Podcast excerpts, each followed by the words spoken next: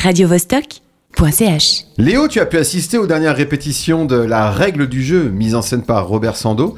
La première a eu lieu ce soir, d'ailleurs, enfin, au théâtre de Carouge, donc elle aura lieu. Mais dis-moi, euh, La règle du jeu, c'est pas un film au départ? Ah, quel cinéphile, Zebra Tu vois? Oui, c'est un chef-d'œuvre du réalisateur Jean Renoir, sorti en 1939. L'histoire tourbillonnante des désirs et des infidélités du marquis de la Chênaie, de sa femme, de leurs domestiques et de leurs amis snobs. Zebra, est-ce que tu connais l'expression faire l'autruche? Ouais, Bien sûr, ça veut dire se voiler la face, hein, fermer les yeux, c'est ça? Être dans le déni, quoi.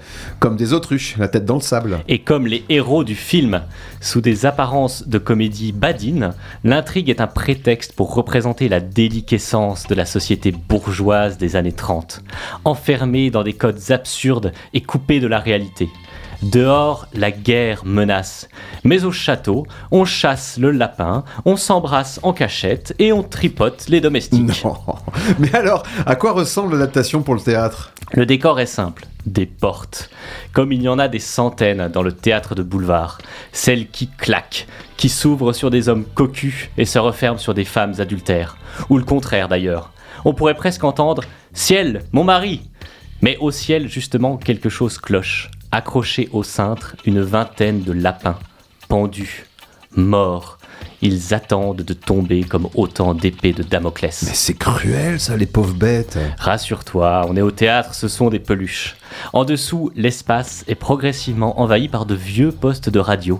Il donne le contexte de l'époque, on est au temps de la TSF. Il souligne l'acharnement des protagonistes à rester sourds aux menaces de la guerre. Robert Sando a choisi une distribution minimaliste, deux comédiennes et deux comédiens pour jouer l'ensemble des personnages. J'en ai compté 16, mais j'en ai sûrement raté un ou deux. Avant le début de la répétition, alors que les régisseurs finissaient de préparer les lumières, une actrice a fermé les yeux. Ses mains ont commencé à danser un étrange ballet, à montrer des directions. Elle parcourait, dans sa tête, en accéléré, toutes ses entrées et sorties par les cinq portes délimitant la scène. Ça, quand tu disais 16 personnages pour 4 comédiens euh, et comédiennes, alors il vaut mieux qu'ils aient de la mémoire. La pièce est construite sur une mécanique de mouvement perpétuel. Ça ne s'arrête jamais. On entre, on sort, on s'aime, on s'insulte, on se bat, on danse. Les changements de tenue express en coulisses introduisent dans le jeu un sentiment d'urgence, une intensité qui donne au spectacle son aspect virevoltant. La surprise est permanente. Les comédiens semblent se métamorphoser par magie. Le mari devient l'amant. Le même rôle passe des traits d'un acteur à ceux d'une actrice. On se sent grisé, pris nous aussi dans la folie du bal masqué. Mais on ne se perd jamais totalement. Grâce au talent d'interprétation de la troupe, Lionel Fressard, Brigitte Rosset, Maria Massila et Diego Todeschini. Une jambe raide et un fusil, c'est Schumacher, le garde-chasse. Une lavalière et des mimiques efféminées, c'est Monsieur de Saint-Aubin, le libertin. Chaque personnage est très clairement identifié, à chaque fois par une attitude et un accessoire qui lui sont propres. Ces permutations annoncent aussi la conclusion de la pièce, où l'échange d'un imperméable a des conséquences dramatiques.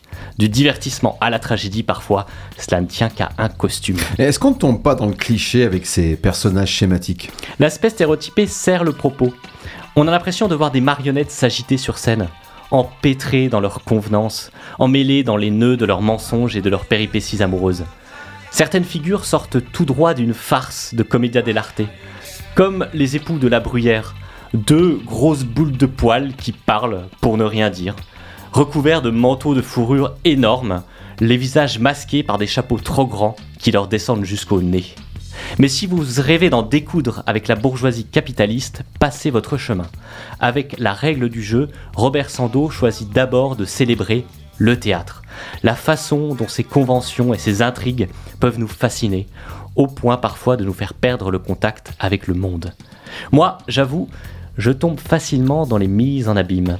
Alors, pendant qu'on se divertit à Carouge, comme le marquis tire le lapin, je me demande quel cataclysme on refuse de voir.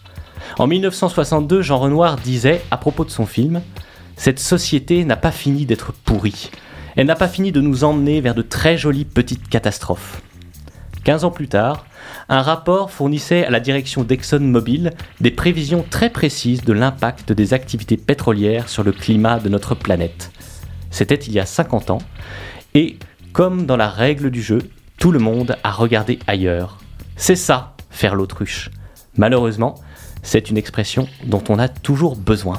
La règle du jeu de Jean Renoir, d'après Musset et Beaumarchais, mise en scène de Robert Sando, c'est au théâtre de Carouge dès ce soir jusqu'au 10 mars prochain. Merci Léo. Radio Vostok, let's rock.